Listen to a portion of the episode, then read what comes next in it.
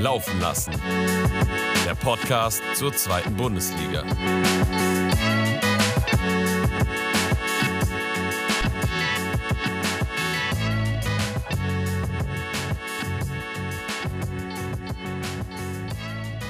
Wir strahlen allesamt wie Honigkuchenpferde, was natürlich nur einen Grund haben kann. Die zweite Liga hat endlich wieder begonnen im Kalenderjahr 2024. Ich bin natürlich heute nicht alleine, sondern habe mir geballte Zweitligakompetenz in Form von Muri und Domi mitgebracht. Servus Muri. Servus. Und ein Hallo an Domi. Servus, guten Abend. Ja, und bevor wir jetzt direkt ähm, reinstarten, wollte ich an der Stelle nochmal verkünden oder eine Kleinigkeit loswerden und zwar Happy Birthday und äh, nicht, weil vielleicht jemand von uns Geburtstag hat, sondern ja, das große Ganze hat Geburtstag, nämlich laufen lassen wird am heutigen Tag, weil ihr es ja am Dienstag, den 23.01. hört, ein Jahr alt. Jungs, wir haben es geschafft. Das erste Jahr ist überwunden. Wie ist euer Fazit zum ersten Jahr? Also es kann genauso weitergehen. Ich würde einfach sagen, laufen lassen. Genau so laufen lassen. Da kann ich nur zustimmen, das sehe ich genauso. Ähm, ja, in der zweiten Liga würde man sagen, das zweite Jahr ist das schwierigste, aber ich denke, ich freue mich auf das, was kommt mit euch. Ja, das hast du gut gesagt. Ähm, das zweite Jahr oft kompliziert auf jeden Fall. Wir gehen mit voller Motivation rein. Wir haben keine Angst vor dem Neuen, was kommt, denn wir haben auch so ein paar Neuerungen in unseren Podcast eingebaut. Ähm, ja, ihr könnt uns gerne sagen, was ihr davon haltet, wie ihr die neuen ja, Anpassungen findet. Ähm, Genau, und wir fangen jetzt direkt an. Spieltag 18 steht nämlich in den Büchern und wir können euch jetzt mal ein kleines Ergebnis-Update zu Beginn geben. Domi, möchtest du vielleicht? Ja, klar, sehr gerne. Und zwar halten wir das äh, ab sofort ein bisschen kürzer. Und äh, ja, also am Freitag trennte sich der Karlsruher SC und der VfL Osnabrück 2 zu 1. Karlsruhe ist seit sechs Spielen ungeschlagen und Osnabrücks Aufwand war in dem Spiel leider ohne Ertrag. War nicht das einzige Spiel am Freitag, sondern ähm, Kiel hat auch gegen Braunschweig gespielt. Ähm, das Ergebnis 1 zu 2. Braunschweig konnte die Punkte entführen. Der Herbstmeister hat Punkte liegen lassen, hat federn lassen.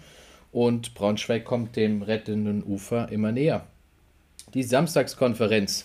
Ja, für mich wahrscheinlich nicht ganz so toll. Äh, St. Pauli gegen Lautern 2 zu 0. Und zwar haben da die unschlagbaren Paulianer den kleinen Teufelchen die Hörner gestutzt, so traurig es klingt. Ähm, der FC Nürnberg und Hansa Rostock trennen sich 3 zu 0. Usun entscheidet ein Spiel, was tatsächlich relativ chancenarm war, das Debüt von Selim Begovic und zeigt ein ums andere Mal, warum er der Shootingstar ist. SV Elversberg gegen Hannover 96, 2 zu 2. Ich denke, zu dem Spiel braucht man nicht viel sagen. Ein absolut leistungsgerechtes Unentschieden. Beide Mannschaften eine Halbzeit gut und Tredoldis Doppelpack hat leider nicht ausgereicht für mehr als einen Punkt für Hannover. Kommen wir zum Samstagabend, dem Kracher schlechthin. Schalke 04 gegen den HSV.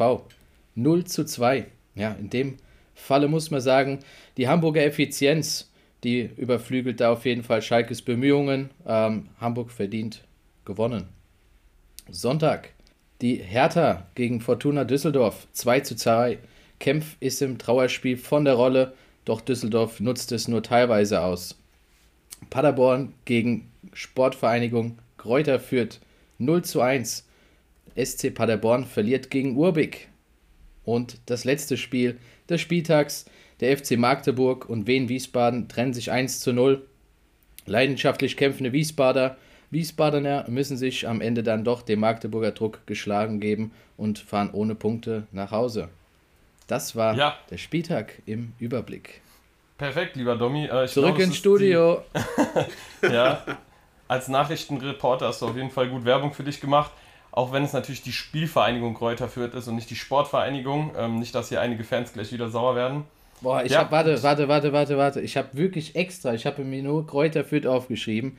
Ich dachte, bevor ein Shitstorm kommt oder irgendwas geschrieben wird wieder, nehme ich SPVGG mit rein. Ja, ausgeredet. Ja. Ey, Tommy, es, es klingelt doch an der Tür, oder? Sind noch ein paar Fürther Fans schon draußen? Ja, ich sehe es schon mit Fackeln und. Ach hey. Mistgabeln. ja, perfekt. Also im Kurzdurchlauf einfach mal alle Spiele abgeklappert. Ja, damit ist der Podcast dann vorbei. Wir wünschen euch noch eine schöne Woche und schaltet nächste Woche wieder ein. Genau, du hast ja schon angesprochen, dass wir da ein paar Neu äh, Neuerungen haben. Ähm, wir werden jetzt die zweite Liga beiseite lassen und jetzt nur noch über NBA reden. Ähm, ja, Arne, fang, fängst du an? Ja, da mache ich wohl einen Solo-Podcast, ne? weil ich, glaube ich, der Einzige bin, der hier NBA-Expertise aufzuweisen hat. Okay, allen Spaß beiseite. Äh, vielen Dank, Domi, für das kurze News-Update. Was natürlich jetzt auch nicht bedeutet, dass wir die Spiele nicht noch teilweise zumindest näher begutachten, aber aus einem anderen Blickwinkel heraus. Aber vorerst ähm, werden wir jetzt unsere Awards verteilen für den Spieltag und wir fangen an mit ja, dem GOAT des Spieltags, dem allerbesten, unserem Spieltags-MVP. Der Spieler des Spieltags. Ja, unser Spieltags-MVP ist geworden Can Usun. Zwei Tore konnte er machen und konnte seine Mannschaft auf die Siegerstraße bringen. Ein wunderbarer Doppelpack. Das erste Tor wirklich absolute Klasse. Bisschen Glück war dabei, Ball war leicht abgefälscht, aber trotzdem, das zeigt auf jeden Fall natürlich, was er drauf hat. Und das zweite Tor auch, wie er den Ball seinem Gegner abluchst und ja, dann ganz eiskalt bleibt vom Tor. Und ja, im Endeffekt waren noch andere Kollegen dabei, die auch sehr, sehr gut geglänzt haben. Ein Tresoldi zum Beispiel, ein Marcel Hartl oder auch ein Ryan Philipp, die es aber nicht geschafft haben am Ende des Tages, weil Jan Usun sich die Krone holen konnte. Ja, es ist wirklich brutal. Der Junge ist 18 Jahre jung, hat jetzt, glaube ich, weit über 10 Scorer in der zweiten Liga und mit jedem weiteren Scorer, mit jedem weiteren Tor steigert er natürlich den Marktwert, aber auch das internationale Interesse. Das letzte Gerücht, was ich jetzt gehört habe, ist, dass wohl der FC Everton interessiert ist an dem 18-jährigen Deutsch-Türken und ja, nicht zu Unrecht. Also weist fast jede Woche einfach ein unfassbares Potenzial und Talent auf und ähm, ja, in dem Fall auch verdientermaßen der Spieltags-MVP. Und äh, ja, wo Spieler in der Offensive und vorne glänzen können, so gibt es natürlich auch Spieler, die in der Defensive für überragende individuelle Leistungen sorgen und wo es einen Spieltags-MVP bei uns gibt, da gibt es auch einen. Fels in der Brandung. Dieser Spieler war der Rückhalt seiner Mannschaft. Ja, und da Muri jetzt den Spieltags-MVP schon vorgestellt hat, Domi, äh, überlasse ich dir in diesem Fall den Fels in der Brandung, auch wenn es natürlich Muris Kickbase-Spieler ist. beide, ähm, beide, mein Freund. Tatsächlich sogar beide. Ja, also der kommen wir jetzt zum Fels in der Brandung. Das wollen wir jetzt hier mal ein bisschen, bisschen Gas geben. Ähm, Jonas Ubik hat sich in dem Falle den Titel sichern können und auch Muri den Spieltagssieg, äh, muss man an der Stelle sagen. Wie ich vorher schon gesagt habe, äh, gefühlt hat Paderborn gegen Urbik verloren. Äh, natürlich gehören noch zehn andere Spieler dazu, aber ich denke, es war einfach eine, eine absolut Weltklasse-Leistung. Sieben Paraden, unter anderem der Elfmeter von Grimaldi noch. Ähm, ich finde es so oder so, was er in seinem Alter macht, ist wirklich absolut respektabel. Ist jetzt das neunte Spiel zu null gewesen ist unter den Torhütern der absolute Bestwert in der Liga und ähm, Fürth zählt mittlerweile die zweitbeste Defensive der Liga. Hätte ich tatsächlich so auch nicht erwartet, aber ja, ich denke, dass Urbik da einen großen Anteil dran hat. Definitiv, Absolut. also was der für Bälle rausgefischt hat jetzt am Wochenende. Also Paderborn hat meiner Meinung nach das Spiel, natürlich hätten die absolut verdient gewonnen, wenn der Urbik nicht im Tor gewesen wäre. Aber ja, ähm, ich meine, sein Anfang war auch nicht so ganz leicht bei Fürth. Da waren auch paar einige Patzer drin, aber er hat sich jetzt wirklich gemacht. Und ich kann mir nicht vorstellen, dass er ja, im nächsten Jahr weiterhin in der zweiten Liga spielt, auch wenn Köln absteigen sollte. Der ist ja noch vertraglich bei Köln gebunden. Denke ich nicht, dass der irgendwie ja, weiterhin zweite Liga spielt. Da werden einige Bundesligisten den auf dem Zettel haben. Ja, absolut. Der leuchtende Stern am äh, Torhüterhimmel, würde ich sagen, in Deutschland. Äh, Klar, man weiß auf jeden Fall aus der Vergangenheit, dass Deutschland nie Torhüterprobleme hatte, immer wieder herausragende Torhüter ähm, hervorgebracht hat und das ist so der nächste, dem man zutrauen könnte, dass er ein Weltklasse-Torwart werden könnte. Natürlich könnte, wir wissen es noch nicht, er ist noch äh, in der Entwicklungsphase, das ist klar. Da ist auf jeden Fall noch Potenzial rauszuholen, aber der hat wirklich schon mehrfach ja, unter Beweis gestellt, was für ein unfassbarer Torwart ist. im Alter von zarten 20 Jahren. Also ja, die zwei Awards gehen an sehr, sehr junge Spieler, was natürlich auch wieder zeigt, die zweite Liga ist eine Liga, die unfassbar gut junge Talente auch ausbildet und auch hervorbringt, dass sie sich dann für höhere und stärkere Ligen empfehlen. Perfekt. Dann würde ich sagen, kommen wir. Jungs, wir hatten diesen Einspieler schon echt lange nicht mehr, aber wollen wir mal wieder eine Newsflash reinbringen? Let's go. Let's go, ab zum Newsflash. Genau, und ähm, heute ist der 22.01. Das bedeutet, das Transferfenster ist noch neun Tage geöffnet und ähm, ja, noch neun Tage können Spieler zu Zweitligisten wechseln oder auch von Zweitligisten wegwechseln. Und ähm, da hat sich tatsächlich in den vergangenen Tagen auch wieder einiges getan. Durchaus. Da äh, muss ich dir zustimmen. Und zwar stand es jetzt lange im Raum. Ähm, weiß jetzt auch gar nicht, äh, inwieweit es jetzt schon unterschriftsreif ist, aber ich denke, die mündliche Einigung ähm, zwischen Muslia und Freiburg, die ist auf jeden Fall erzielt. Ähm, jetzt wird es wahrscheinlich nur noch darum gehen, ob Muslia im Winter von Paderborn nach Freiburg wechselt. Ähm, ja, letztes Spiel stand er aufgrund von angeblich Nackenbeschwerden nicht im Kader. Ich denke, dass es ein Zeichen dafür ist, dass er jetzt im Laufe der Woche wahrscheinlich ähm, ja, seinen Weg ins Breisgau, ähm, ja, sich. In den Breisgau, ja. In den Breisgau, das tut mir natürlich leid. Ähm, ja, schade, ein herber Verlust für die zweite Liga, aber freut mich für den Jungen, hat er sich verdient. Ein weiterer Transfer, der heute ähm, ja, so gut wie fix gemacht wurde, ist äh, die Rückkehr von Churlino zu Schalke 04. Es war eine Laie, ich denke, da stimmt ihr mir beide zu ähm, ist für Schalke eine gute Sache. Ein Spieler, der den Verein kennt, sich auch mit dem Verein irgendwo identifiziert, ähm, zurückzuholen. Ja, also ich bin da ein bisschen vorsichtig, ehrlich gesagt, bei der Personalie. Klar, es ist ein Spieler, der den Verein kennt, der das Umfeld kennt, aber der war jetzt auch sehr lange raus. Ich meine, der hat eine Blutkrankheit gehabt, der hat kaum spielen können, kaum mittrainieren können. Das wird jetzt keiner sein, der jetzt direkt auf Anhieb funktionieren wird und der braucht auch seine Zeit und ja, ich meine, klar, es ist irgendwo ein Spieler gewesen, den die Fans auch wollten, aber man musste auch ein bisschen die Erwartungen zurückschrauben, weil, wie gesagt, der hat wenig Spielpraxis und es wird eine Weile dauern, bis er wieder in den Flow kommt. Aber wenn er in den Flow kommt, gerade rechts außen, da sehe ich so viele Baustellen bei Schalke. Auch in der Sturmspitze könnte er auch spielen. Das ist, der ist da variabel einsetzbar. Oder auf der linken Schiene. Dann könnte er natürlich weiterhelfen. Aber bis dahin wird es noch ein. Ich denke mal, es wird noch ein langer Weg. Jetzt habe ich eine Frage, du meintest, dass man nicht so viel Erwartung haben soll. Also klar, wir als Außenstehende können es wahrscheinlich relativ gut einschätzen, so als Schalker, ähm, bei denen das Transferfenster momentan sehr, sehr ähm, überschaubar ist, sage ich jetzt mal, wird es ja wahrscheinlich nicht der Fall sein. Also ich denke, dass die schon sicher hoffen, dass es auch eine Direktverstärkung sein wird, oder? Ganz genau. Also ich gehe davon aus, dass die, ich denke mal, 90% der Fans werden sehr, sehr euphorisch sein aber es wird immer noch einen Teil, einen Bruchteil geben, die dann auch, das, ich denke mal, die gleiche Herangehensweise haben wie ich. Und äh, ja, da ein bisschen die Erwartungen zurückschrauben. Die haben wahrscheinlich schon einen Spieler erwartet, der direkt auf Anhieb funktioniert. Und ja, okay, ich würde mich gerne eines Besseren belehren lassen und sagen, okay, cool, Chulinov perfekt, direkt hat, hat, sofort, hat sofort direkt eingeschlagen, ist topfit, spielt jedes Spiel, ist enorm wichtig, aber ja, ich, ich wage es einfach zu bezweifeln. Ja, eine weitere Personalie, die auch so ein bisschen die Gemüter spaltet hier und da, ähm, auch eine Offensivkraft eines ja, letztjährigen Absteigers. Die Hertha verstärkt sich auf der ja, Position der hängenden Spitze oder auch vielleicht der Außen ähm, mit einem Mainzer und zwar Eamon Barkok kommt bis zum Saisonende ähm, auf Leihbasis.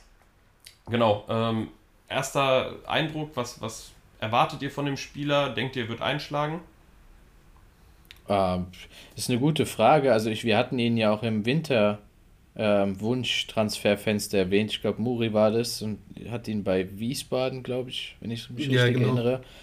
Also ja. ich, ich finde, dass es für Hertha weiß ich nicht, ob das der richtige Transfer ist. Also ich hätte vielleicht von den Teams her ein Regal tiefer gegriffen bei Barkok. Also ich habe jetzt nicht allzu große Erwartungen, dass es der absolute Unterschiedsspieler wird. Aber für die Breite des Kaders bestimmt, ja, ja, eine, eine Ergänzung, ja. Ja. Ja, Jungs, Mori, ganz ehrlich, wisst ihr, was ich da jetzt wiederum bei, bei, dem Transfer auch nicht verstehe? Das ist auch so, Hertha ist gerade in so einem Punkt, spielen die jetzt oben mit, ja, oder spielen die nicht mehr oben mit? Weißt du, das ist, das, die brauchen halt genauso Spieler, die die jetzt nach oben befördern. Und ich weiß jetzt nicht bei Barkok, ob das so ein Spieler ist, der genauso wie Chulinov auf Anhieb funktionieren wird. Der kam jetzt rein am Wochenende, okay, hat jetzt nicht viel glänzen können. Ich meine, äh, war ja auch ein bisschen schwieriges Spiel. Äh, gab auch eine traurige Hintergrundgeschichte dabei. Rest in Peace an der Stelle. Und ja, also das ist genauso wie Chulinov für mich ein Transfer, der nicht zu 100% die Gemüter erfreuen lässt. Ja, also ich glaube schon, dass die Hertha noch den Anspruch hat, ähm, bis zum Ende zumindest um die Aufstiegsplätze mitzuspielen. Wenn man sich die Tabelle anschaut, gut, es sind acht Punkte auf den HSV, aber acht Punkte, wissen wir ganz genau, sind in der zweiten Liga nicht viel, wenn man bedenkt, wie, ja, welche Dynamik sich teilweise dort entwickeln kann, gerade in der Rückrunde. Aber ich glaube, dass Barkok vielleicht auch gar nicht so gut in das System von, der, von der Hertha jetzt unbedingt reinpasst. Also du hast meist ähm, ja mit Niederlechner und Tabakovic eher diese klassischen Stoßstürmer, die einfach vorne drin sind, um die Bälle zu verarbeiten und dann auf den Außen einfach laufstarke Spieler wie Martin Winkler, Derry Scherhand oder auch ähm, natürlich Fabian Rehse. Und Barkok ist halt, wie gesagt, eher so die, ja, der Zehner, der klassische, hat eine gute Veranlagung, technisch auf jeden Fall, spielt auch saubere Pässe, aber ob er jetzt der Spieler ist, der dort Bäume ausreißt, wage ich tatsächlich auch zu bezweifeln. Aber ich lasse mich gerne eines Besseren belehren. Ähm, genau. Und bei wem ich mich auch vielleicht ähm, eines Besseren oder beziehungsweise ja, einer Überraschung belehren lasse, ist Sven Aaron Gudjonsson. Habe ich tatsächlich vorher noch nie gehört, ist aber ähm, Sohn des ähm, ja, bekannten ehemaligen Chelsea-Spielers, dem, äh, ich weiß gerade den Vornamen nicht, aber auch Gudjonsson auf jeden Fall. Frederik? Und, oder Frederik Gudjonsson? Nee, das kriegen wir auf jeden Fall gleich mal raus. Und äh, ja, ist ein Stürmer, kommt äh, aus Elfsborg, also aus dem Norden, aus Schweden und ja, ist ab, ein absolut wichtiger Transfer für die Rostocker, einfach weil sie unbedingt Offensivpower und ein bisschen Punch vorne drin brauchen, wie man auch wieder am Wochenende gesehen hat.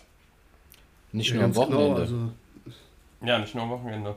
Ja, weil also jetzt äh, hatte ich eben gelesen, 326 Minuten ohne ein Tor für die Rostocker. Also da ist es auf jeden Fall bitter notwendig gewesen, nochmal nachzulegen, denke ich, um da im Abstiegskampf, ähm, der auf jeden Fall bevorsteht, äh, ja, da auf jeden Fall noch ein, ein bisschen Zeichen zu setzen.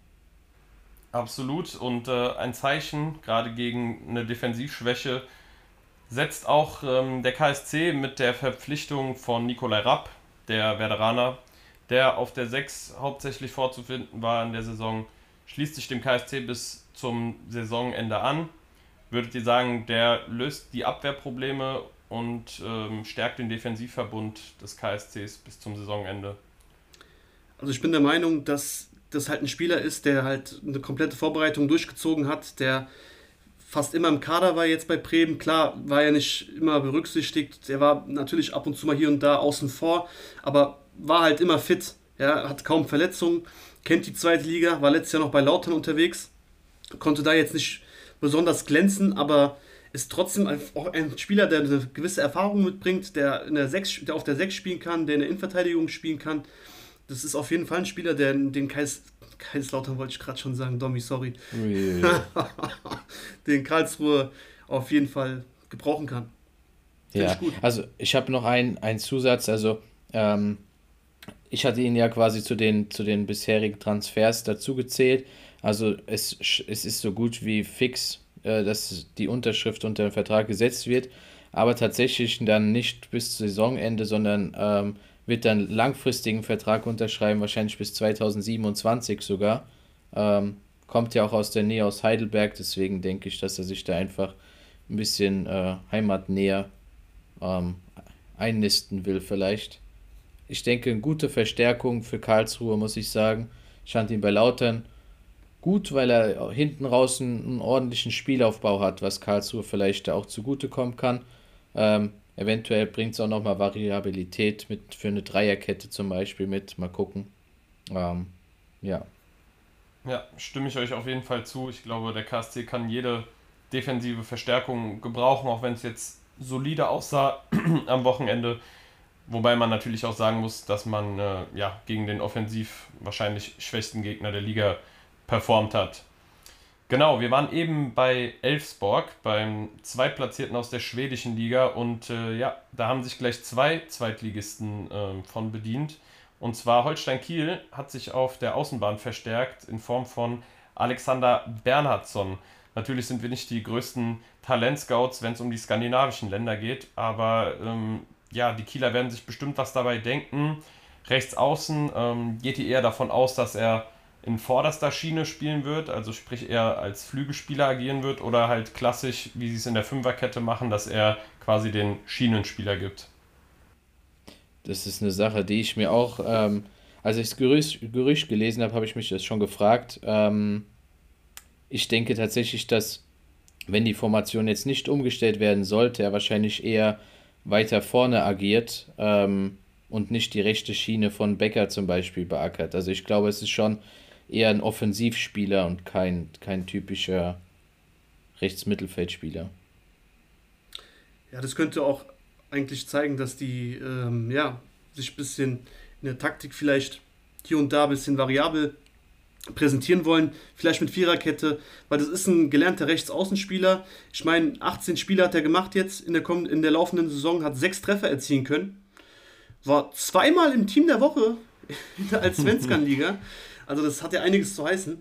Äh, nee, Spaß beiseite. Also ich habe auch schon Erwartungen an ihn. Gerade es ist auch ein es ist auch ein fragwürdiger Wechsel, wenn du vom Zweitplatzierten, Zweitplatzierten in Schweden jetzt zum Zweitplatzierten in die zweite Liga nach Deutschland wechselst. Das muss ja auch seinen Grund geben. Ich meine, der geht wahrscheinlich davon aus, okay, äh, wir könnten vielleicht aufsteigen, ich kann vielleicht Bundesliga spielen, das ist vielleicht meine Chance.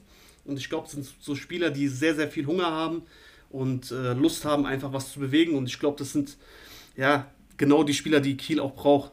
Gerade mit den ganzen Ausfällen.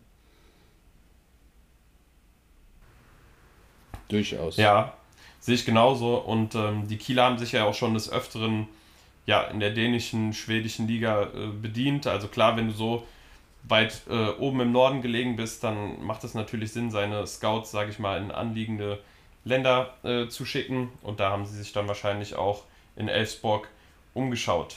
Und ja, dort, wo Spieler ähm, hinwechseln, da wechseln auch auf der anderen Seite Spieler weg. Und äh, einen Abgang haben wir auch zu verzeichnen. Und zwar Ali Loon wechselt äh, auf Leihbasis zu Austria Klagenfurt. Würdet ihr sagen, für ihn persönlich äh, ein sinnvoller Schritt jetzt bis Saisonende? Ja, absolut. Ich meine, der war jetzt außen vor. Flick und Kastrop äh, bilden die Doppel-6.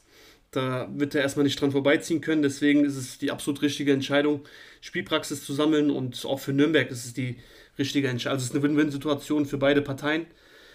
Ich denke, das kann nur gut ausgehen, wenn er spielen sollte. Ja, perfekt. Dann würde ich sagen, alle Spieler, die irgendwas mit Transfers äh, zu tun hatten, haben wir an dieser Stelle abgehakt. Es gibt natürlich auch noch das eine oder andere Gerücht, das ist klar. Nicht alle Teams sind zufrieden mit ihrer jetzigen sportlichen Situation und äh, wollen auch noch eventuell was daran verändern oder müssen eventuell auch ähm, ja, auf den einen oder anderen Spieler in der Rückrunde verzichten. Was haben wir denn da alles im Angebot, Domi? Uh, wir haben unter anderem uh, Andreas Lute, der sich jetzt ähm, ja nochmal bei seiner ersten, ich glaube, es war seine erste Profistation, dem VfL Bochum, ähm, ja, wieder anschließen möchte. Denke, dass er da seine Karriere ausklingen lassen wird. Äh, ja, Kaiserslautern wird höchstwahrscheinlich ihn ziehen lassen, also das ist auch schon so gut wie sicher. Und äh, das zweite Gerücht, was jetzt hier gerade kursiert, ist, dass Cedric Teuchert noch in diesem Winter ähm, Hannover verlassen wird. Und zwar in Richtung ähm, St. Louis City. Und ähm, ja, ist für Hannover die letzte Chance, um für ihn Ablöse zu generieren. Von daher denke ich tatsächlich, dass es gar nicht so abwegig ist. Ähm, man sieht ja mit Tresoldi, mit, ähm, mit Nielsen und Vogelsammer zum Beispiel, hat man ja auch andere Spieler in der Hinterhand, die jetzt ähm, ja, im Sturm spielen können. Ja, Jungs, äh, dazu habe ich mal eine Frage an euch beide. Ihr habt ja wirklich, ich haltet ja beide viel von Teuchert. Und er ist ja auch momentan der Topscorer von Hannover. Da wollte ich euch mal fragen, kann man diesen, also kann man diesen Abgang so locker auffangen oder seht ihr da schon irgendwo ein bisschen ein paar Fragezeichen hinter dem Abgang? Also ich persönlich denke, dass man dann zumindest eine gute Ablöse bekommen muss für den Spieler, weil ja so ganz äh, kompensieren wird man ihn auf Anhieb wahrscheinlich nicht. Tresoldi ist noch ein sehr, sehr junger Spieler, der wird noch ein bisschen Zeit brauchen, um ja, sein volles Potenzial auszuschöpfen. Nielsen sehe ich tatsächlich eher, dass er so langsam aber sicher auf einem absteigenden Ast ist, also nicht mehr die Leistung bringt wie noch vor ein paar Jahren. Und ähm, bei Vogelsammer ist halt jetzt so die Situation, dass er langsam sich so ein bisschen ranwagt, sage ich mal, in die erste Elf, ähm, sich an die Abläufe gewöhnt und auch eigentlich gute Leistungen zeigt. Aber für mich Cedric Teuchert ähm, ja ein super abschlussstarker Spieler, sehr, sehr strammer Schuss. Ähm, hat auch gute Elfmeter geschossen. Ich glaube, drei, drei Tore von den neun waren äh, in der Hinrunde Elfmeter oder mindestens zwei. Also auch vom Punkt Coolness bewiesen und das sind mehr, Tore. Oder? Sogar mehr, ja. Ich glaube, sechs. Wenn ich, ich wollte, also ich wollte dich nicht unterbrechen, aber ähm, also es sind sechs Elfmeter tatsächlich. Ja, okay, Deshalb, also. Aber musst du erstmal machen, ne? Ja, die musst du erstmal ja. machen, aber wenn du siehst, ähm, wenn jetzt Hannover angenommen nicht mehr so viele Elfmeter bekommt, aus dem Spiel heraus zwei Tore kannst du dann schon kompensieren. Also ein Tresoldi-Wochenende und du hast das Spiel schon, hast die Tore schon wieder drin quasi. Ist natürlich ein bisschen übertrieben, aber also ey, ganz ehrlich, wenn du noch eine ordentliche Ablösesumme für Teuchert bekommst, sollte Hannover das mitnehmen, vielleicht ähm, sich auch nach anderen Spielern umschauen, weil klar, ich finde ihn nicht schlecht, aber also die letzten Jahre war jetzt Teuchert nicht der, der konstanteste Spieler, auch wenn er letztes Jahr vielleicht 14 Tore gemacht hat, äh, habe ich jetzt davor nicht so im Kopf, dass er immer unangefochten war und super der, der Bomber der zweiten Liga ist. Okay, aber meint ihr, dass sie dann noch im Winter direkt äh, aktiv werden und noch kurzfristig jemanden angeln, wo, ja, wo man jetzt eigentlich gar nicht mitrechnet oder dass sie sich dann das Geld, sage ich mal, einsparen und dann in aller Ruhe im Sommer dann schauen, wen sie dann als Ersatz holen können, weil ja, Muri hat es schon angedeutet, äh, oder du, Domi, dass sie ja eigentlich äh, drei ja, grundsolide Stürmer noch in ihren Reihen haben. Ja, also jetzt an Hannovers Stelle, was würde man machen? Ich sag ganz ehrlich, es ist momentan sowieso schwierig auf dem Markt was, was zu finden, was man jetzt äh, mit der Ablöse von Teuchert vielleicht kriegen könnte.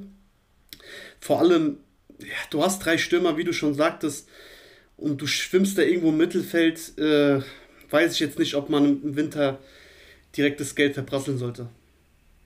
Absolut korrekt, stimme ich zu. Ich glaube auch nicht, dass Hannover ähm, in dieser Saison damit rechnet, noch aufzusteigen. Ist jetzt so mein, mein Wild Take. Ähm, ja, von daher denke ich nicht, dass man die Summe reinvestieren muss auf Druck. Ja, ein äh, Gerücht haben wir noch, oder? Was wir den Zuhörern da draußen natürlich nicht vorenthalten wollen. Und es geht wieder um die Kieler. Die fahren ja schon seit einigen ja, wo das heißt seit einigen Jahren, eigentlich erst seit dieser Saison, ähm, ja, so haben sie eine neue Philosophie und setzen eher auf junge Talente und bilden diese aus. Und äh, es geht um ein Talent des FC Bayern, nämlich Franz Kretzig, ähm, gilt zumindest als äh, ja, interessiert und jetzt muss man halt schauen, ob sich die Vereine noch in der Zeit einigen können. Es wird natürlich ähm, höchstwahrscheinlich eine Laie, aber meint ihr eine direkte Verstärkung für die Kieler oder eher ein Projekt? Also ich bin da wirklich auch ganz offen. Ich finde, klar ist Franz Ketzig ein Spieler, der viel äh, Potenzial mitbringt. Absolut keine Frage. Aber du hast einen Tom Rote im, im Kader, der auf derselben Position spielt. Auch von Dortmund geliehen. Das sind beides Linksverteidiger. Also ich glaube, das ist nicht mehr als ein Gerücht, ehrlich gesagt. Das stimme ich mir ja. voll zu. Also wenn, wenn äh, Kiel jetzt nicht die Chance haben sollte, äh, dass Kretzig fest zu ihnen wechselt, dann denke ich auch nicht, dass das wirklich, ähm, dass da wirklich viel dahinter steckt. Tom Roth ist absolut, spielt eine Bombensaison und ähm, gibt ja keinen Grund, warum er jetzt da ihn ersetzen sollte.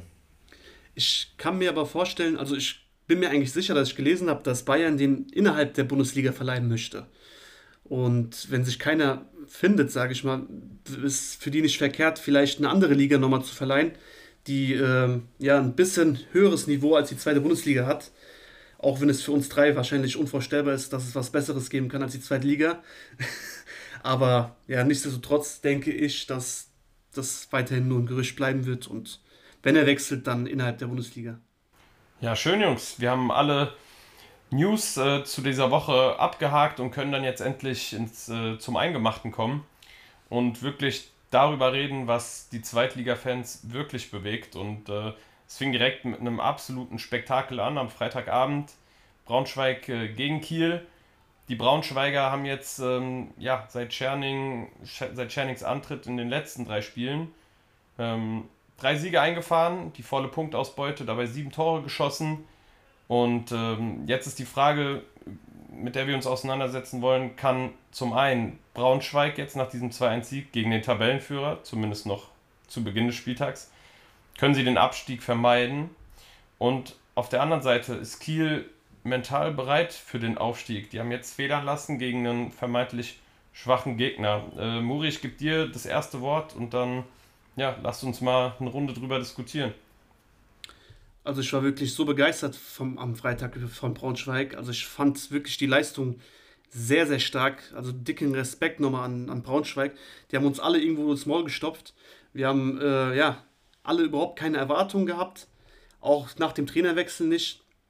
Aber das hat alles Hand und Fuß, was er bis jetzt gemacht hat. Ich meine, die schalten so stabil um. Also dieses, diese Explosivität nach vorne das, das ist wirklich richtig, richtig stark und auch gegen Kieler zu Hause, gegen so stabile Kieler zu Hause, so kontern zu können und immer wieder gefährlich zu sein. Also da muss ich echt ein dickes Lob aussprechen. Ryan Philipp, der macht das wirklich brutal in der Offensive, aber auch ein Joe Gomez oder Johann Gomez, sorry, ich sage das jedes Mal falsch. Also wirklich, die beiden in der Kombination, das lässt sich auf jeden Fall sehr, sehr gerne ja, gut ansehen und auch ein Kaufmann auf der 10 das ist wirklich, das ist alles Hand und Fuß, wirklich, das ist alles Hand und Fuß. Und wenn die so weitermachen, kann ich mir vorstellen, dass die einige Gegner ärgern werden und ja, dass sie da vielleicht mit dem Abstieg auch gar nichts mehr zu tun haben werden. Also ich finde es einfach unfassbar, was ein Trainer teilweise für einen Unterschied machen kann, weil Scherning kam ja schon vor der Winterpause und hat wirklich innerhalb kürzester Zeit ja einen ganz anderen Fußball ähm, aufspielen lassen als noch Jens Hertel, der ja vor der Saison gekommen ist und mit dem gleichen Kader und mit der gleichen Kaderqualität da so viel mehr rauszuholen, wirklich bemerkenswert. Du hast es schon angesprochen. Das Umschaltspiel hat endlich wieder Hand und Fuß. Die kommen zu klaren Torchancen. Das ist nicht irgendein Zufallsgeplänkel mit Flanken aus dem Halbfeld, sondern ja, das ist wirklich ansehnlicher Fußball. Klar, der große Nutznießer davon, Ryan Philipp, hat jetzt in den letzten Wochen jedes Spiel entweder genetzt oder auch noch vorgelegt. Also wirklich in überragender Verfassung der Mann. Und ähm, ja, wir hatten ja die Frage so, können sie den Abstieg vermeiden? Also ich sehe die momentan in einem unfassbaren Aufwind, was sie natürlich sehr, sehr beflügelt, was natürlich im Gegenzug nicht heißt, dass sie jetzt jedes Spiel gewinnen werden oder immer gut aussehen werden. Das ist auch klar. Aber man sieht wenigstens wieder ein klares Konzept und man sieht, dass die Spieler vor allem wieder an sich glauben und vor allem an die Spielidee des Trainers glauben. Und das ist, glaube ich, ganz, ganz wichtig. Und da sehe ich tatsächlich momentan andere Teams unten drin, äh, beispielsweise Hansa Rostock, wo man momentan überhaupt nicht weiß, wie es weitergeht, ob sich da fußballerisch nochmal viel verändert, weil Selim Begovic gut bei seinem ersten Spiel jetzt auch nicht glänzen konnte ähm, oder sein Team glänzen konnte. Und ich könnte mir schon gut vorstellen, dass sie mal mindestens ähm, Osnabrück und Rostock hinter sich lassen, was dann ja direkt Platz 16 ähm, bedeuten würde und dass diese Mannschaft auch ähm, gewappnet wäre für eine Relegation. Das würde ich denen durchaus zutrauen, gerade auch mit dem Fan-Background und dem, was dahinter steht, ähm, glaube ich schon, dass sie das meistern könnten. Domi, du hast jetzt noch gar nichts dazu gesagt. Ähm, ich würde gerne noch mal eine dritte Position dazu hören.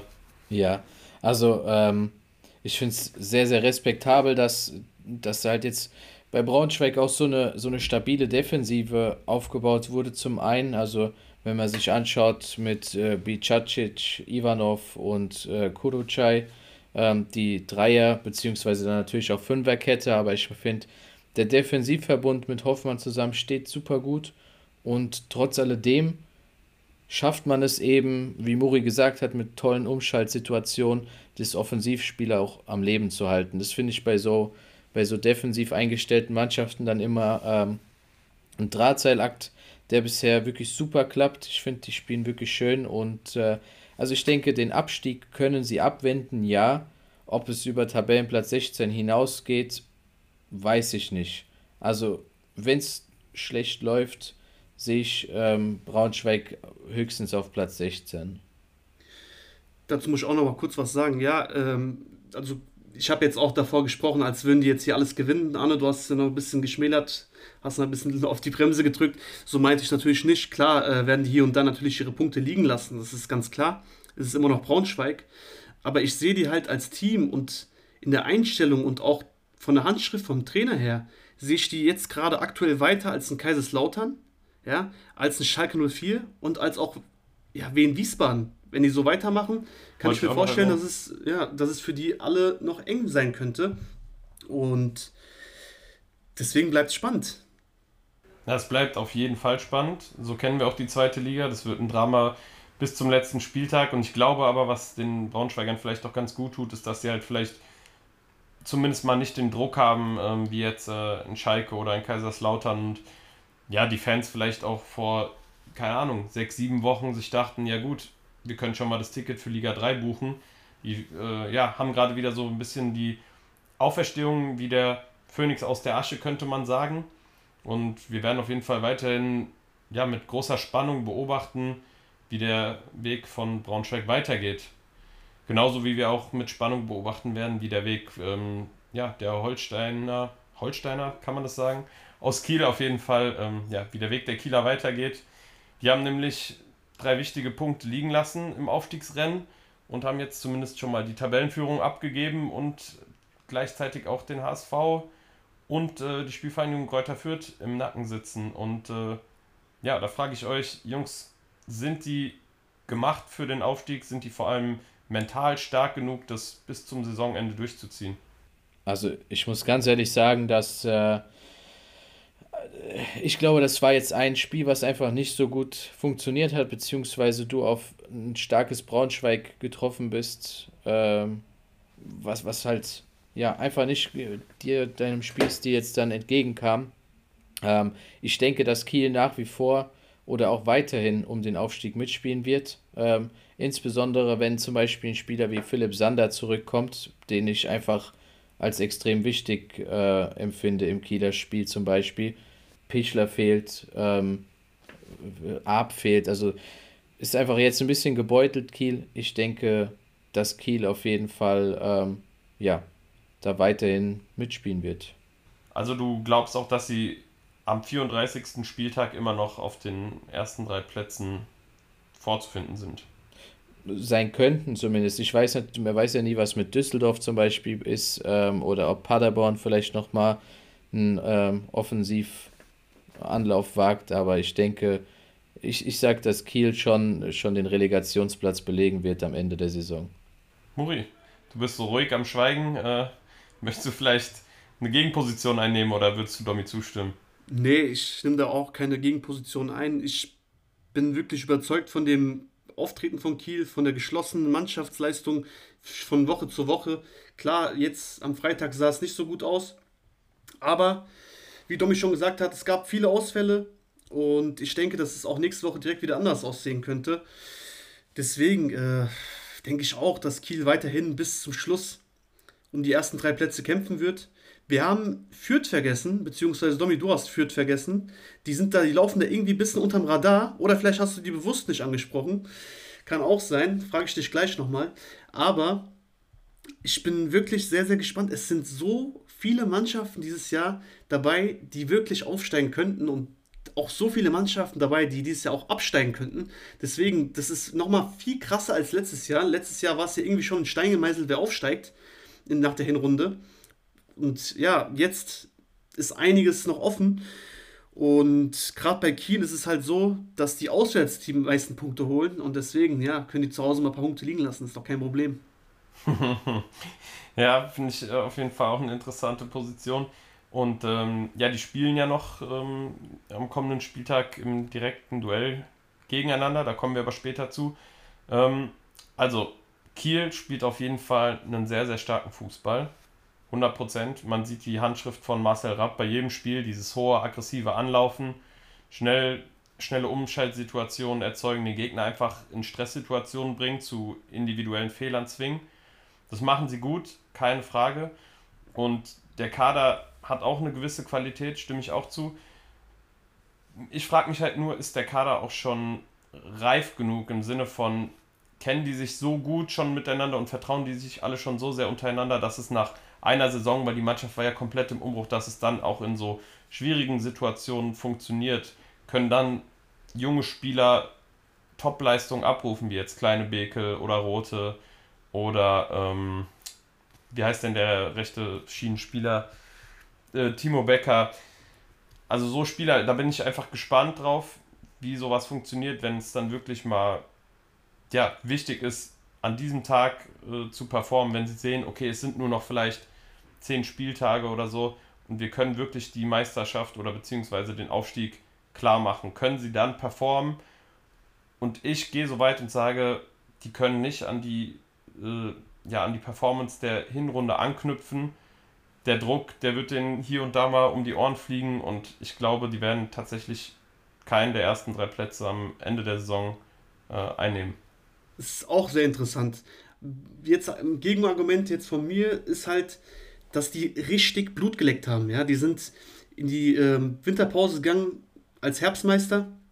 Ja, und du hast Blut geleckt, du weißt ganz genau, es ist möglich. Du kannst gewinnen, du kannst, du kannst einfach solide so weiterspielen. Du hast, ein, du hast eine Mannschaft, die komplett funktioniert. Die Spieler verstehen sich untereinander sehr, sehr gut. Du merkst, es ist egal, wer spielt auf dem Platz, die geben alle 100 Prozent. Und das ist halt genau das, was sie halt sehr, sehr hungrig bleiben lässt. Und ähm, ja, es ist aber trotzdem jetzt auch wichtig, was die jetzt am Wochenende gegen Fürth machen, weil es ist ja wirklich so, wenn Fürth gewinnt, sind die punktgleich. Ja, ja. und zack, zwei, zwei Wochen, sechs Punkte liegen lassen und schon sieht es ganz anders aus.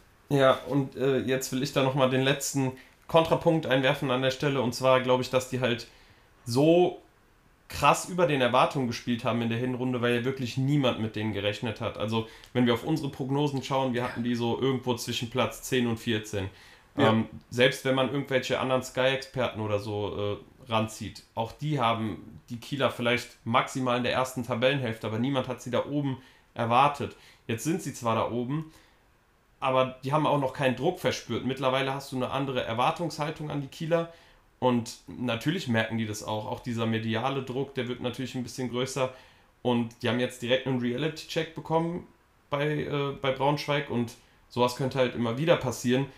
Und selbst wenn es dann am Ende der Saison nur der vierte oder fünfte Platz werden sollte, wäre das ja unterm Strich immer noch eine gelungene Saison, meiner Meinung nach. Du musst immer die Spieler fragen am Ende, des, am Ende der Saison, ob es eine gelungene Saison war. Aber ich verstehe dich absolut. Also Jungs, wir waren alle der gleichen Meinung, gerade am Anfang der Saison. Der Trainer fliegt als erstes raus, äh, das wird eine Katastrophe, was weiß ich, was sie da alles vorhergesehen haben. Aber genau deswegen will ich da nicht wieder in diese Schiene gehen und die wieder so abstempeln. Ja, das ist eine neu informierte Mannschaft. Ja, die kennen sich noch nicht alle so gut und was weiß ich. Aber weißt du, wisst ihr, was ich meine? Ja, verstehe ich. Ja, klar. Also, wir müssen die auf dem Zettel haben, jetzt absolut, ganz klar, weil wir hatten die erst, glaube ich, nach dem 14. oder 15. Spieltag so richtig auf dem Zettel. Ja, und am 17. Spieltag waren die auf Platz 1. Das, das ging dann richtig, richtig flott. Im Endeffekt, es ist halt geil, das ist halt das Geile. Wir, wir können so viel prophezeien, wie wir wollen. Wir haben keine Ahnung, was passiert. Und äh, ja, am Ende des Tages muss der Zuhörer sich unsere Thesen Woche für Woche geben und ja, nächste Woche werden wir wahrscheinlich was anderes vorhersehen. Ja, Jungs, ich würde sagen, das Spiel und äh, auch den Ausblick zu beiden Mannschaften haben wir bestens ähm, ja, thematisiert. Und äh, Domi, führ uns doch mal in das nächste Thema des Spieltags ein, bitte. Das nächste Thema des Spieltags, also ähm, ich hatte ich hatte ein kleines Thema, ähm, ich denke, da brauchen wir auch nicht viel drüber reden. Ich wollte nur ähm, auch, dass ihr es mal gehört habt, und zwar Niklas Castelle oder Castell, wie auch immer, ähm, von Schalke 04. Er war jetzt ähm, am kommenden, am letzten Wochenende das erste Mal im Profikader. Ähm, habe vorher tatsächlich schon von einigen Fans ähm, den Aufschrei gehört, dass er doch mit in den Profikader genommen werden sollte mal. Ein äußerst vielversprechender Spieler, ist, ist auch im Sturm, Sturm glaube ich, angesiedelt. Heißt, wie Keke Top aus der knappen Schmiede, ähm, ja, kam auch gegen Hamburg in der 85. Minute rein. Ich denke tatsächlich, dass, äh, dass der spätestens nächste Saison ein, äh, ein guter Faktor in der zweiten Bundesliga werden könnte. Sehr interessant. Ich habe den, hab den Namen auch sehr oft auf Twitter gelesen. gerade wo diese Hallenturnierspiele waren und sowas, hat er richtig überzeugen können, habe ich das eine oder andere Mal oft gelesen können. Keke Top äh, kommt aus der Jugend von Bremen. Das habe ich jetzt am Wochenende erfahren, weil ich das Spiel geguckt habe. Sonst hätte ich dann natürlich nicht verbessert, mein lieber Freund. Aber ansonsten würde ich sagen, ja, schreibt euch den Spieler irgendwo hinter das Ohr. Hinter die Ohren. Hinter die Ohren, macht das mal.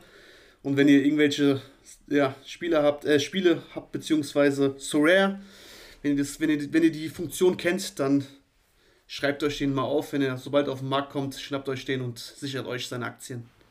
Ja, die Schalker beweisen einfach mal wieder, wie gut sie auch junge Spieler integrieren können in ihren Kader. Castell ist da sicherlich genannt, aber auch natürlich Kikitop und auch Asan Udreaogo, der hoffentlich auch bald wieder fit ist und uns dann in der zweiten Liga ja einfach mit seiner Qualität bereichern kann. Ähm, kleiner Tag noch zu Kikitop, also ich fand, es war im Offensivverbund eigentlich einer der besten bei Schalke ähm, am Wochenende.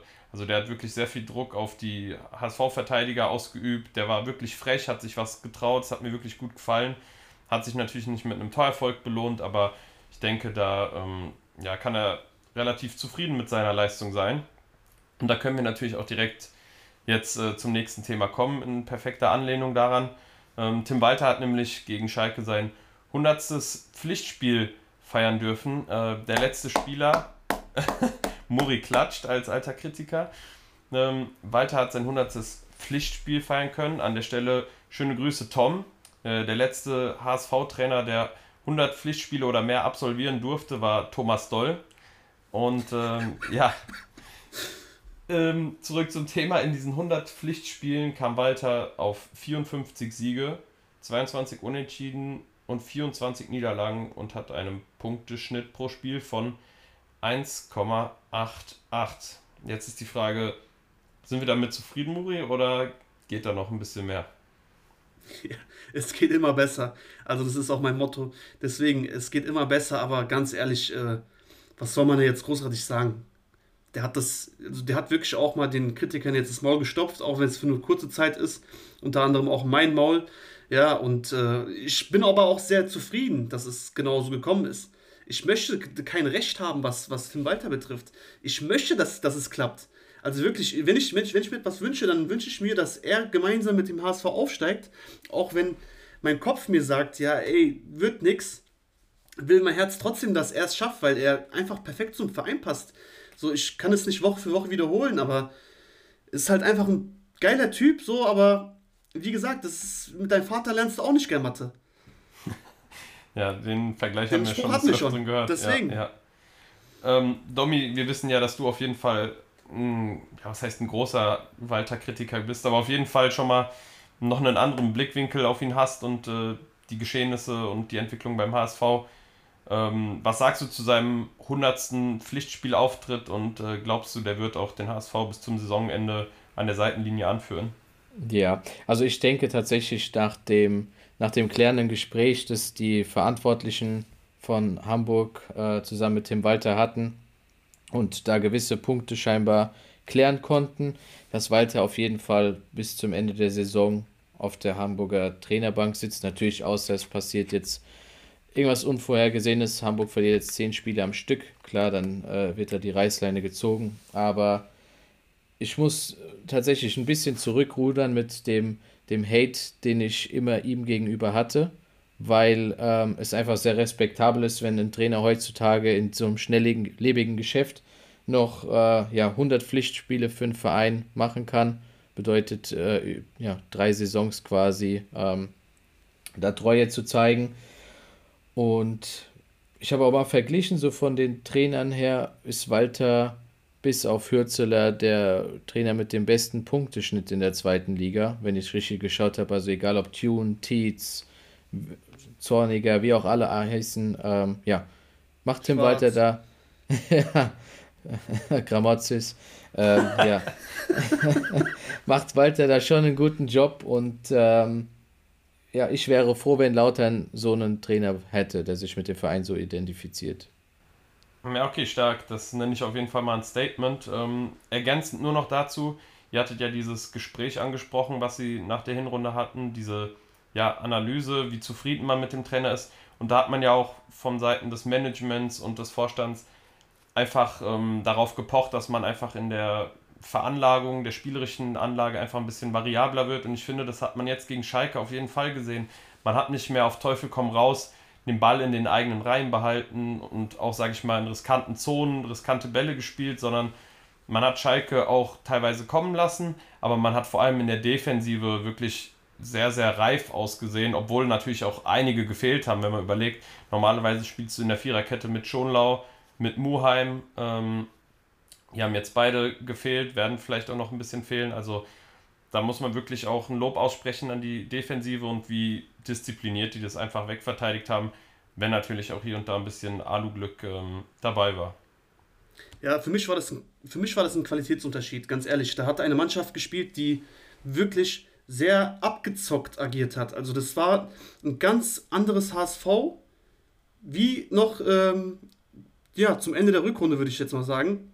Es war sehr reif, sehr, sehr, wie soll ich sagen, so wirklich konzentriert einfach. Die ganze Abwehrleistung, so eine, so eine geile, wie soll ich sagen, Mentalität an den Tag gelegt. Und das ist genau das, was die, was die ganzen Fans sehen wollen, was wir sehen wollen, Arne.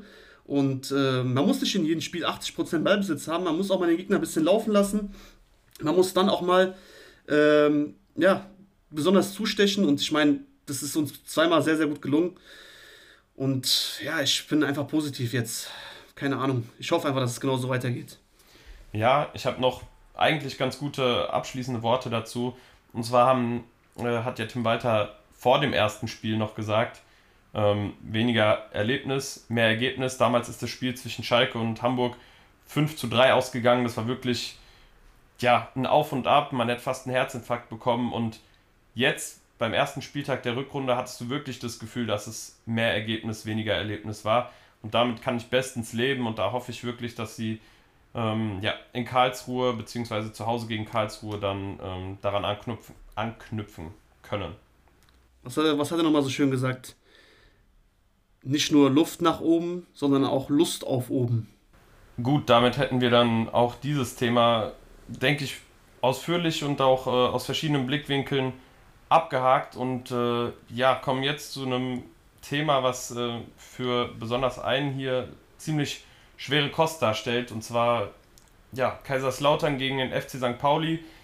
Ich habe es noch so ein bisschen als äh, Laufen lassen Derby betitelt, einfach weil Tom ja bekanntermaßen St. Pauli-Anhänger ist und ähm, Domi, ja, Domis Herz für ähm, die Roten Teufel schlägt. Und ja, Domi, ähm, du warst relativ aufgebracht nach dem Spiel, da kann ich mich noch dran erinnern, warst sehr, sehr sauer. Ähm, du siehst gerade relativ gelassen aus auf jeden Fall, aber ich kann mir vorstellen, dass da immer noch ein bisschen die Wut im Bauch ist und ähm, konntest du irgendwelche Erkenntnisse aus dem Spiel am Samstag um 13 Uhr gewinnen? Ja, also ich bin, bin wirklich froh, dass jetzt ähm, seit Samstag eben zwei Tage vergangen sind. Äh, hättest du mit mir Samstag direkt aufgenommen, ähm, ja, weiß ich nicht, ob äh, das ganze Equipment überlebt hätte. Also ich war wirklich sehr gereizt, ähm, was aber auch verständlich ist, denke ich. Äh, ja, also bei mir hat es schon angefangen, äh, Blick auf die Aufstellung, ähm, also puh, kaufst ähm, sämtliche Offensivspieler ein, äh, dafür, dass Abiyama aus sportlichen Gründen nicht mitgenommen wird.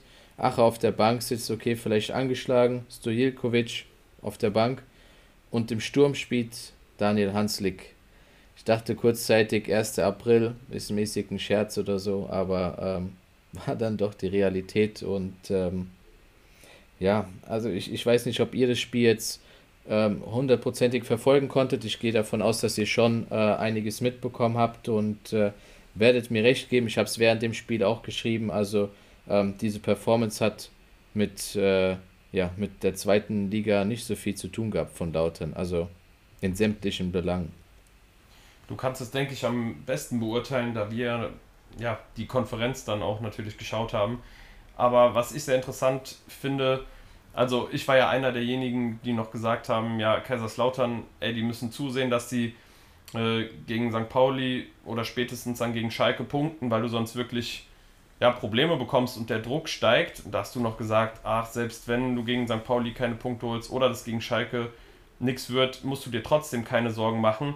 Jetzt bin tatsächlich nicht ich derjenige gewesen, der da Druck gemacht hat, sondern ja, die Fans, die sind richtig zornig. Ähm, es wurde ja dann auch daraufhin ein Statement veröffentlicht von äh, Hengen, der sich dann natürlich hinter den Verein und hinter den Trainer und alles gestellt hat und gesagt hat, man sollte jetzt Ruhe bewahren und man sollte dem Kader und diesem ganzen Konstrukt Vertrauen geben. Ja, wie, wie hast du das aus deiner Sicht wahrgenommen jetzt, ähm, da ja dann doch früher als später so ein bisschen der Panikknopf gedrückt wurde? Ja, also ich, ich hoffe, ich, ich rede auch jetzt nicht zu viel bei dem Thema, weil also ähm, je mehr, desto besser. Ich, ich muss ganz ehrlich sagen, dass ich das Problem an der Sache so sehe, ich habe ja am Anfang, wo Gramozis verpflichtet wurde, war ich ja relativ positiv gestimmt. Zumindest habe ich mir halt versucht, eine positive Meinung da erstmal zu bilden. Ähm, ich finde auch nach wie vor, dass die Schuster-Entlassung das einzig Richtige war. Nur ob jetzt die Nachfolge mit Gramozis ähm, eben so, so der richtige Weg ist, den man dann einschlägt, wage ich irgendwo zu bezweifeln. Ähm, ich hoffe, dass ich, dass ich da Lügen gestraft werde, aber du spielst äh, mit einer, mit einer Aufstellung, die sehr defensiv eingestellt ist und du hast trotz alledem, hast du absolut keine Stabilität in der Defensive. 0,0. Wirklich in keinster Weise. Pauli ist jedes Mal mit derselben Aktion, ist, sind die äh, Ball durchgesteckt auf die, äh, auf die, wie heißt's, ähm, auf die Torauslinie quasi. Einer hat noch dann wieder zurück in 16er reingespielt war drei, vier, fünf Mal direkt in den ersten zehn Minuten gewesen. Ich weiß nicht, welcher Plan da verfolgt wird von Gramozis, aber ich sehe fast das Spiel am, am Freitag gegen Schalke schon als Endspiel für Gramozis. Wenn, wenn dieselbe Leistung dort gebracht wird, es geht nicht nur darum, dass du verlierst, sondern wie du verlierst und dass du die Köpfe nur hängen lässt und ich frage mich, wo halt diese Lautern-DNA ist, dieses du kämpfst, du willst und du hast einfach einen Teamgeist. Ob du verlierst oder nicht, spielt dabei keine Rolle. Ich sehe da momentan nichts davon. Und äh, noch ein letzter Punkt, dann, dann höre ich auch mir gerne eure Meinung noch an. Direkt nach Abpfiff des Spiels äh, kann ich mich daran erinnern, dass Gramozis zusammen mit Elvedi da auf dem Platz stand und gelacht hat. Ähm, es war sowohl irgendwo ein Stich in mein Herz, als auch äh, eine Sache, die mich wirklich sehr wütend gemacht hat. Wenn ich als Spieler in der Kreisliga ein Spiel verliere, kannst du mit mir den ganzen Sonntag nichts mehr anfangen, weil ich mich über mich selbst ärgere. Elvedi hat hinten scheiße verteidigt, hat vorne zweimal eine tausendprozentige Chance liegen lassen und lacht direkt danach nach so einer miserablen Leistung mit dem Trainer zusammen. Also Respekt an Ache, schön, dass wenigstens einer irgendwo das Spiele gewinnen will, scheinbar, und dann so, ja, aus der Haut gefahren ist. Ja, das ist auch irgendwie das Interessante, wie ich finde, denn klar, gegen St. Pauli haben jetzt nicht viele, ähm, sag ich mal, ihr Geld auf Kaiserslautern gesetzt, aber ja, St. Pauli hat einfach auch selbst ja nicht den besten Tag erwischt und die beste Saisonleistung abgeliefert, sondern vielleicht auch eine der schlechteren, könnte man sagen, und haben halt trotzdem mit zwei Toren Unterschied gewonnen, was natürlich auch einem so ein bisschen zu denken gibt. Äh, Muri, du kamst jetzt noch gar nicht äh, zu Wort. Ähm, ja, Kaiserslautern jetzt, glaube ich, mit sieben äh, Zweitliga-Niederlagen in Folge. Also keine Mannschaft, die in der Form schlechter ist. Muri, ich frage jetzt einfach mal dich, weil Domi jetzt schon äh, sehr viel Frust rausgelassen hat. Was lässt einen denn hoffen, dass es anders wird oder dass es irgendwie besser wird? Ganz einfach, der Kader lässt einen hoffen, dass es etwas besser wird. Die Transfers lassen einen hoffen, dass es etwas besser wird. Ich meine, wie Domi sagte, du hast wirklich so ein großes Angebot von Offensivspielern, greifst dann überhaupt nicht auf die zu, setzt dann komplett auf Abwehr, das gelingt dir überhaupt nicht. Und auch, also da waren keine Umschaltmomente. Also wirklich, außer die ersten 15 Minuten der zweiten Halbzeit, wo es ein paar Standards nacheinander gab, war wirklich nichts Gefährliches von Lautern zu sehen und ähm, die Defensive sah katastrophal aus. Also äh, St. Pauli hätte locker drei, vier, fünf Dinger mehr machen können und da hätte sich auch keiner beschweren dürfen am Ende des Tages. Ähm, ja, was mir vielleicht ein bisschen Hoffnung gibt, neben dem Kader, ist, dass äh, wir am Freitag im Stadion sind, Domi. Und wenn ich im Stadion war mit dir zusammen, dann haben wir eigentlich nie eine Niederlage erleben können von Lautern. Deswegen bin ich gespannt, wie es am Freitag wird. Aber er musste auf jeden Fall ganz anders auftreten. Also der hat da Spieler im Kader, die er wirklich nutzen muss. Und so ein Spieler wie LW, die jetzt so eine Aktion, ich würde ihn nie wieder spielen lassen, ganz ehrlich, oder suspendieren, indem man eine dicke Ansage machen. Aber das Problem ist, dass der Trainer ja auch involviert ist. Deswegen ist das ein bisschen problematisch. Ist auf jeden Fall keine gute Aktion. Er wird sich keine neuen Freunde dazu gewinnen, aber jetzt am Freitag hatte er die Chance, gerade jetzt vor den eigenen Fans da nochmal so ein Zeichen zu setzen und gegen einen direkten Konkurrenten zu gewinnen. Also das ist, es, ist, es ist jetzt noch nicht so, dass das Kapitel Kramotzes geschlossen ist, sondern es ist wirklich, wie Domi sagt, ich glaube auch die letzte Chance für ihn, weil du kannst da nicht lange an einen Trainer festhalten, der eine komplett falsche Einstellung fährt und ähm, ja, das Team noch schlimmer als Schuster gegen die Wand fahren lässt. Ich denke, das waren vorerst gute abschließende Worte. Wir machen gleich noch den Spieltagsausblick, wo wir das nochmal kurz äh, thematisieren werden. Gerade diese Partie zwischen den beiden ja, Krisenclubs kann man es, glaube ich, schon nennen mittlerweile. Und äh, kommen jetzt ähm, zu einer anderen Personalie, dort wo es äh, deutlich besser aussieht, nämlich äh, Fabian Hürzeler. Ähm, ja, sportlich kann man da überhaupt nichts Schlechtes sagen über äh, St. Pauli, nach wie vor ungeschlagen, haben sich die Tabellenspitze verdientermaßen zurückgeholt und äh, ja, eigentlich ist ja alles paradiesisch, außer dass ja, Hürzeler nach wie vor zögert mit der Vertragsverlängerung aufgrund ähm, einer Ausstiegsklausel. Und jetzt äh, frage ich euch, bleibt er St. Pauli-Trainer? Und wenn nein, wann wird er St. Pauli verlassen? Also ich glaube, Tom würde jetzt sagen, ich würde ihm raten, noch eine Saison mit St. Pauli zu gehen, mit denen zusammen aufzusteigen und dann in der Bundesliga sich dann nochmal zu etablieren, beziehungsweise den Klassenhalt zu sichern. Und dann kann er gehen, kann er seinen Weg gehen. Das wäre eine feine englische Art, würde ich jetzt mal sagen. Aber es ist halt wirklich schwierig, weil es ist einfach ein Trainer, der unglaublich Statistiken mitbringt und früher oder später wird er den Verein verlassen müssen und ja, das ist halt das Problem. Ja, sehe ich ähnlich. Ähm, also ich glaube, es ist unfassbar schwierig, einen Trainer mit so einer Reputation, mit äh, solchen Zahlen ähm, langfristig zu binden. Und es gibt natürlich viele Interessenten aus der Bundesliga, die ein anderes Etat haben, die ihm natürlich auch ein ganz anderes Gehalt versprechen können, ganz andere fußballerische Aussichten und auch, ähm, ja, auch ein bisschen mehr Möglichkeiten, sage ich mal, was so Transfers angeht, wo er vielleicht auch ein bisschen mehr seine Träume in Anführungszeichen verwirklichen kann. Deswegen glaube ich schon, dass er bis Saisonende auf jeden Fall weitermacht. Und ja, dann ist es halt die Frage. Dann wird es auf jeden Fall in diese ähm, Gespräche gehen.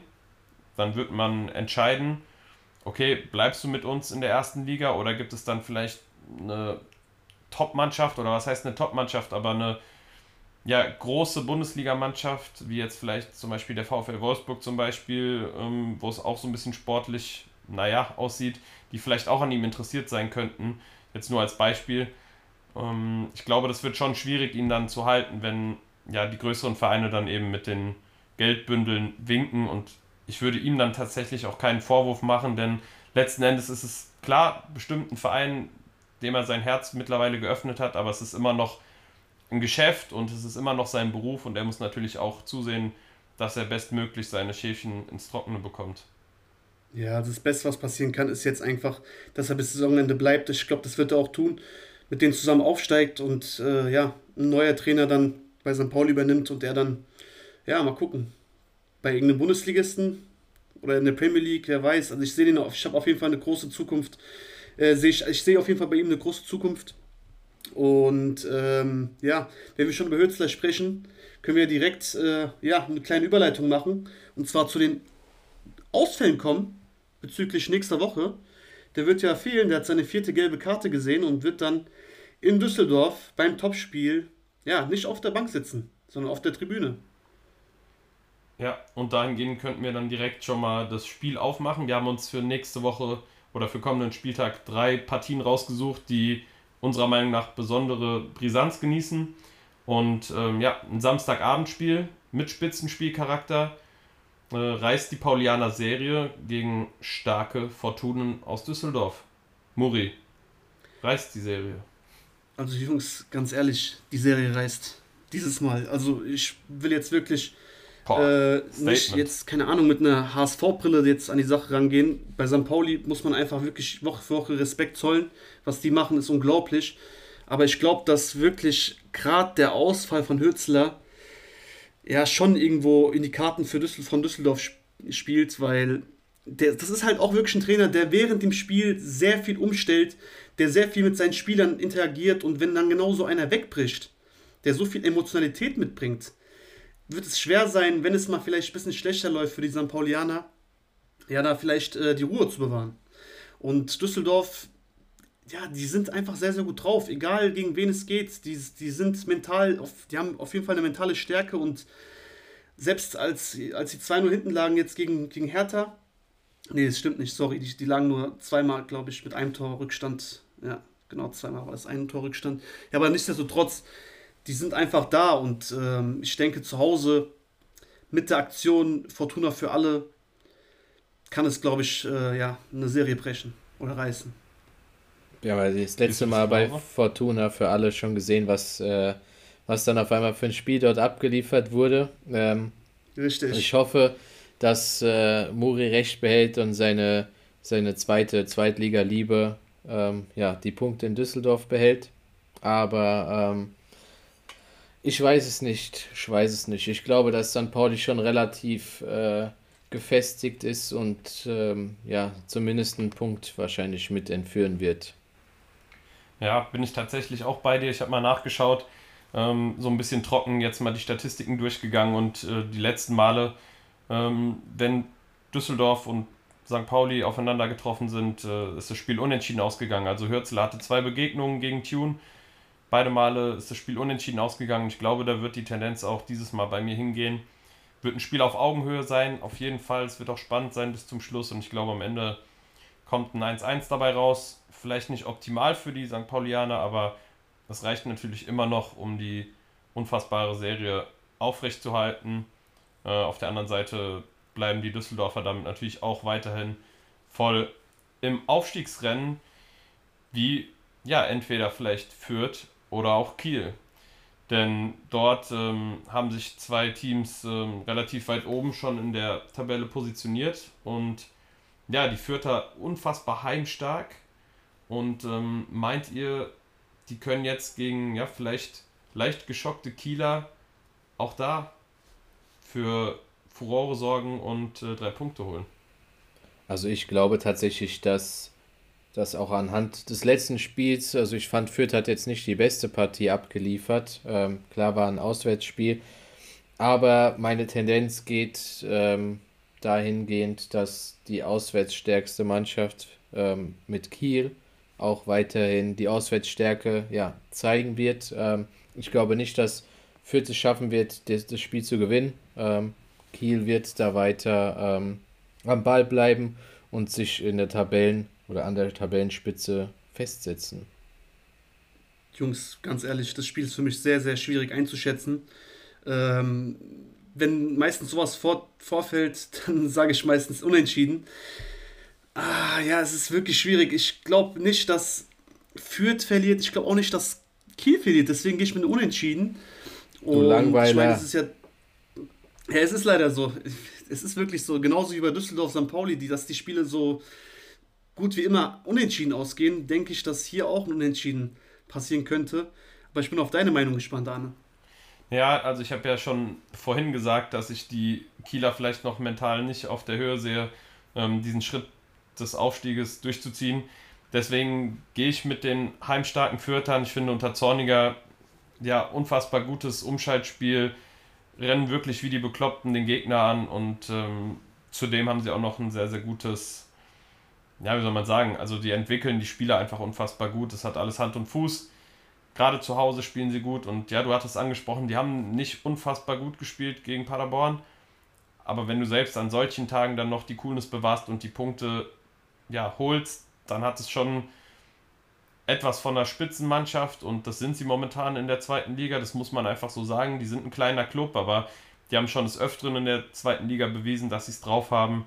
Deswegen glaube ich, dass die Fürther ähm, drei Punkte zu Hause behalten. Gut, okay. irgendeiner von uns wird recht haben. Das ist schon mal eine gute Sache. Ähm, ich denke, dann können wir jetzt auch zum letzten Spiel des Ausblicks kommen. Und zwar die zwei Krisenclubs, wie Arne es so schön betitelt hat. Kaiserslautern gegen Schalke 04, der Kracher am Freitagabend. Ich denke, Muri und ich, äh, also ich würde gerne zuerst Arne seine Meinung hören, was er zu dem Spiel sagt, wie er das Ganze einschätzt. Die nüchterne ja. Meinung.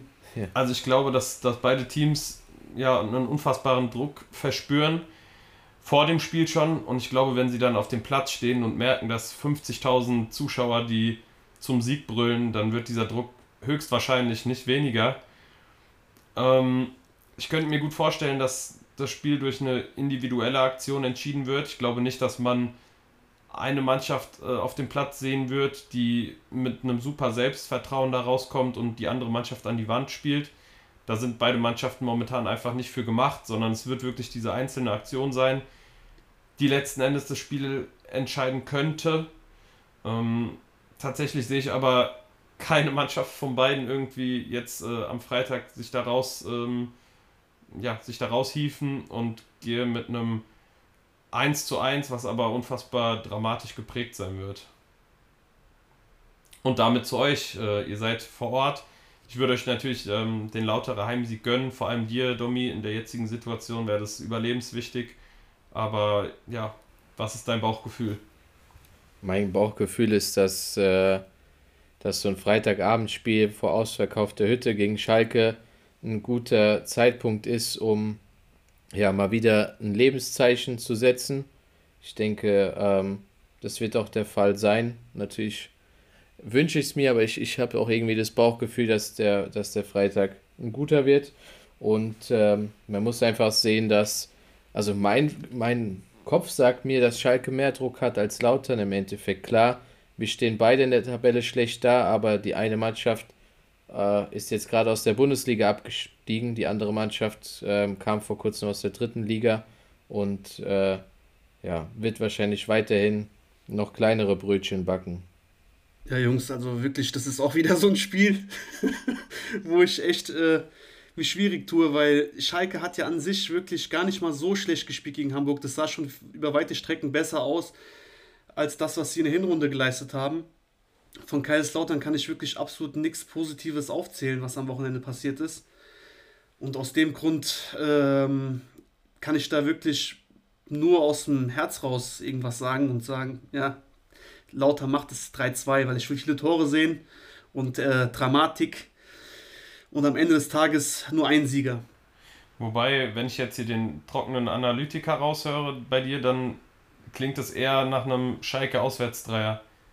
Ja, das ist, wie gesagt, also Kopf gegen Herz, aber ich, ich bin oft so, kennst du das, wenn du vom, ähm, vom Automaten, Tippautomaten stehst und die ganze Zeit so in deinem Kopf schon hattest, ja, so tippe ich jetzt und dann machst du was ganz anderes und fuckst dich richtig ab am Ende des Tages, wenn du dann die Konferenz schaust und alles eigentlich so gekommen ist, wie du am Anfang dachtest. Ja, deswegen sollte man, äh, dann nochmal zwei Euro ins Phrasenschwein, man sollte immer beim ersten Gedanken bleiben. Das meistens äh, sehr zielführend und äh, der richtige Ansatz. Ja, aber komm, hier in dem Fall kann man schon eine Ausnahme machen. Ja, Jungs, ähm, wir haben noch eine Kleinigkeit ähm, den Leuten vorenthalten und zwar fehlen natürlich auch den Schalkern äh, zwei Spieler. Zum einen Ron Schallenberg, der wurde zur Halbzeit eingewechselt gegen den HSV. Ja, grundsolide performt, jetzt aber nichts Besonderes gemacht, äh, hat seine fünfte gelbe Karte und äh, Marcin Kaminski wird fehlen. Vielleicht äh, kommt es den Schalkern tatsächlich auch zugute, denn es war wirklich der schlechteste Spieler bei den Schalkern auf dem Platz, meiner Meinung nach. 100 Prozent, 100 Ja, der wird höchstwahrscheinlich dann äh, ersetzt werden durch, von Timo, durch Timo Baumgartel. Und ja, der hat auf jeden Fall die Chance, seinen Platz wieder zurückzuholen. Äh, Kaminski hat nicht dafür äh, viel dafür getan, den ähm, ja, für sich zu beanspruchen. Und da bin ich auch auf jeden Fall gespannt, ähm, wie der ihn ersetzen wird. Perfekt. Ähm, Jungs, möchtet ihr noch irgendwas loswerden? Habt ihr noch was auf dem Herzen? Dann jetzt raus damit. Laufen lassen, Mann, laufen lassen. War eine tolle Folge. Wir sind am Ende angekommen. Freuen uns, dass der nächste Spieltag wieder vor der Tür steht. Ähm, ja, ich denke, ihr könnt uns äh, allen alles Gute nochmal wünschen für das einjährige Jubiläum, das äh, dann da ist, wenn ihr die Folge hört. Und ja, danke für eure Treue und lasst weiter laufen.